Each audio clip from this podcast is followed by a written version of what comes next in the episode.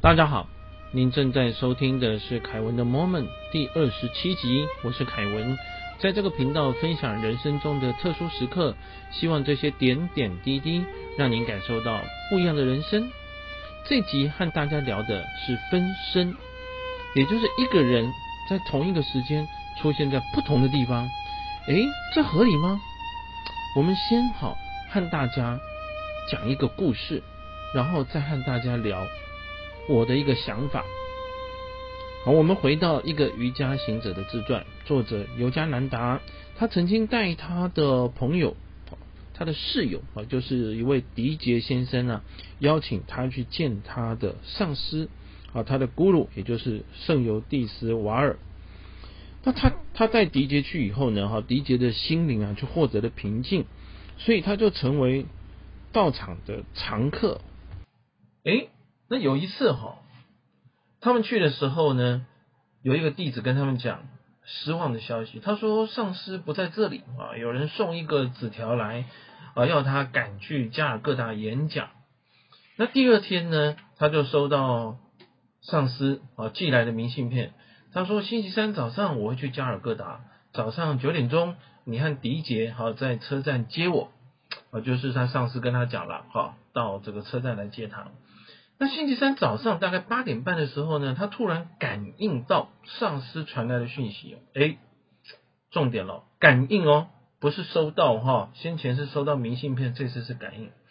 上司说呢，我会迟到，所以九点钟的火车不用来接我。那他就跟他的室友迪杰说了，迪杰他早就穿好衣服了，他说。是你的直觉，我宁可相信上司的白纸黑字，因为先前是写明信片来嘛。那尤加南达就耸耸肩坐下来，他说他不出门。迪杰看着火冒三丈，砰的一声甩门就出去了哈。那么尤加南达呢，他就坐在房间里面，房间的话灯光不亮，突然之间呢，哈，有一个光明照进来。他坐在窗户旁边，那个光亮的哈，连窗户上的铁栏杆都消失了。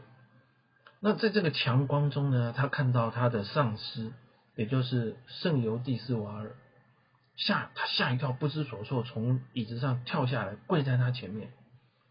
那印度人传统的方式是还要碰一碰他的鞋子，所以他就伸手去碰了一下他上司的鞋子，是他很熟悉的帆布鞋。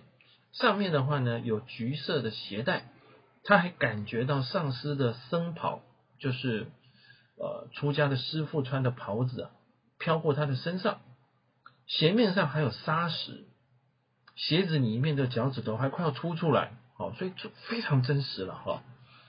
那上司说我很高兴你收到我的心电感应，现在我在加尔各答的事情办完了，我要坐十点的火车好过来。所以呢，你和迪杰到车站接我，到时候你会看到我走过来，我穿的衣服就是这样子，身边还有个小朋友，小朋友抱着一个银的瓮子。接着呢，这个古鲁就上师啊，把双手放在他头上，跟他说了祝福的话。结尾的时候说塔巴阿西，哦，那这可能是一个祝福的咒语吧，哈。那接着的话就发出隆隆的声音，他的身体就在一道光中间慢慢的消逝，先是腿还有脚，接着是躯干和头，就他就形容说啊，好像是把一幅画把它卷成一个卷轴状，就我们从由下往上卷嘛，所以他的脚啦、腿啦、身体啦、头啦，那慢慢的不见。甚至于到一直到结束前，他还觉得他的手放在呃自己的头上哈，直到光不见了之后呢，只有外面的光，感觉可能震惊吧哈，他有点迷迷糊糊的，不知道到底怎么回事。就迪杰回来了，迪杰说九点钟没有看到上司，九点半也没有，很失望，好像也在跟他道歉，因为他跟他讲说上司说。九点钟不会回来嘛？哈，但迪杰不相信啊，就冲出去了，以为他不尊敬老师啊，哈，结果什么人都没看到，跑回来。但是这个时候，有家南南达跟他讲，他说：“走，我知道他十点钟会到。”他就拉着迪杰的手出去。大概十分钟之后到车站，火车到了，然后他感觉到这个列车上面有丧尸的灵气，他一定在这台火车上面。迪迪就说：“哎呀，你在做梦啊！”哦，然后他就把这个刚刚在房间里面呢，咕噜出现的细节跟他讲了一遍。刚讲完，就看到。圣尤蒂斯瓦尔走过来，穿着的衣服就是他形容的衣服。我们讲了说，还有这个帆布鞋啊，橘色鞋带啊，后面还跟着一个抱着银瓮的小朋友，跟他形容的一模一样，跟他看到的一模一样。他瞬时之间感觉到全身一股的清凉，这是很难得形容的经验哦。上司走过来，他笑着跟迪杰说。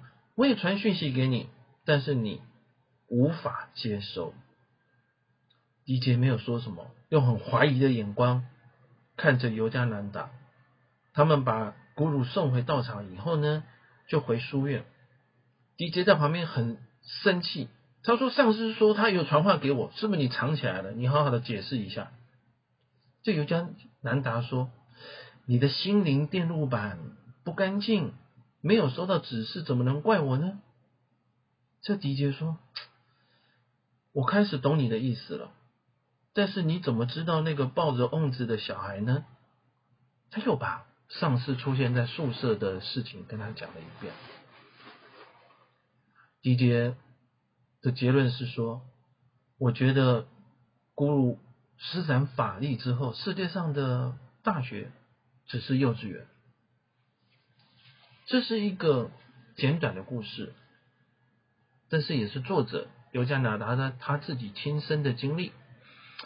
也许有些朋友听完以后会觉得说：“哎，这尤加拿达为了要显示说自己很行，所以先称赞他的上司嘛。”你觉得他的上司很行之后，自然会觉得尤加南达自己很行。这个推论，因为我不认识尤加南达，我也无法反驳了哈。但是我们这么说，我刚刚有特别的强调两个地方哈，其实应该是同一件事情，就是呢，圣尤蒂斯瓦尔其实是有传讯息的，而且他传给两个人，就迪杰还有尤加南达，但是迪杰没收到，尤加南达收到了，所以各位看起来是分身的事情。也就是说呢，明明上司他不在书院，但是他出现在他们的宿舍里面，出现在他租租的租的房间里面，他明明去加尔各答了，所以这就是分身。你出你同一个人同一个时间出现在不同的地方，听起来很像是神机，很像是法术，但是呢？我觉得，因为书里面把它的细节讲这么清楚，我们用另外一个东西去解释。如果我们现在是清朝，我去见慈禧太后，我跟慈禧太后说：“我说太后啊，现在呢，英国的大使想要跟你通话。”他说：“英国大使在哪里呀？”啊，我从。口袋里面拿手机给他，跟他讲，你对着手机讲话，你就能够听到跟英国大使通话。各位，我想你应该猜得到，慈禧太后会把我推出去砍头。但是我想你也了解，这其实就是手机，就是基地台转接了通讯，就是这样子。当然了，我补充一下，清朝的时候当然没有基地台。我是要让我们各位呢了解这样的事情是可能存在的。所以以前曾经提过说，一百年前那个时候发明的收音机，大家才知道说，哎，你在台北的广播电台里面录的音，其实高雄是收得到。当我们后来有电视机之后，我们才知道说。美国的电视的话，台湾看得到，但是你如果要到去跟清朝、明朝、元朝、宋朝的人，你跟他说，你看着这个盒子，这个盒子里面出现的人是在海的另外一边的人，你说他能相信吗？没把你砍了才怪。所以很多东西的话，哈，我们现在把它看成是神机，我们现在看成是法术，我们觉得不可相信。但是可能过个几十年、百年，它就会变成日常生活中的事情了。所以，我们再回来说刚刚讲的分身这件事情，尤加南达的上司，也就是圣尤迪斯瓦尔，他讲的很清楚：我有传讯息给你们两个人，但是一个收到，一个没收到。所以各位，他像什么？像广播电台，我传讯息出来呀。但是一个人调到我的频道啊，一个人收音收音机他连开都没开呀，这就很像说我们今天有收音机，结果你没有打开的话，不是讯号都收不到吗？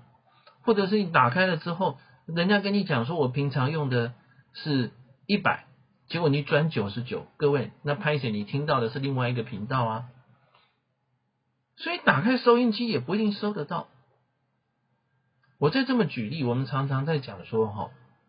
有的人命比较轻，所以他会感应到一些事情；有的人命比较重，所以他不容易感应到一些事情。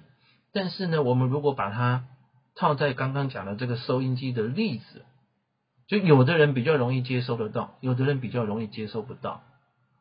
有的人可能连这个功能都没打开，有人功能打开了之后，它的方向不是对这里，它的频道不是对这里，所以没收到，但是可能收到杂音。可能收到别的东西，所以当我们用现在的科学的时候呢，我们发现说，嗯，其实是可以理解的。一百年前不懂的东西，认为不可能的东西，一百年以后做得到了。同样的，现在我们觉得是法术、是魔术、是神机的东西，可能我们的孙子到时候他们就觉得习以为常。而我所要强调的是。可能有些朋友会想，那我要怎么样才能收得到呢？这么说，其实收得到也不一定快乐，因为你收得到可能会有杂音。你如果天天收得到讯息，说实在，那也是很很容易干扰，因为我们每一个人都有自己的事情要做，所以收得到也不必开心，收不到也不用难过。但对我们自己来讲的话，其实最重要的还是我为什么要和大家。分享我们凯文的 moment 这一系列的 podcast 里面的讯息。每一个人都在寻找自己生命中的特殊的时刻。我分享我的特殊时刻，各位，你生命中的特殊时刻是什么？你如何去了解它？你如何去纪念它？你如何去解读它？那对你的生命又有什么样的影响呢？这也许是我们。可以去思考的一个问题。好，下一次要和大家聊的就是说呢，好，尤加南达他一直想要去喜马拉雅山，这以前我们提过啊，但是这次要去的时候呢，他上司不让他去，因为，他已经可以去了，他已经找到上司了，但是他还是想去，但想去呢，他上司又不让他去，但是发生一件事情之后。上司又让他去了，到底为什么不让他去？到底发生什么事以后又带他去？这个就是我们在下一次的节目里面和大家聊的。这其实呢，也代表着我们所提到的很多事情，其实不是他表象上面所看到的。我们可以去做一个更深入的了解和解释。谢谢您的聆听，请记得对我们的节目订阅。并做评分，祝您健康平安，我们下次再会。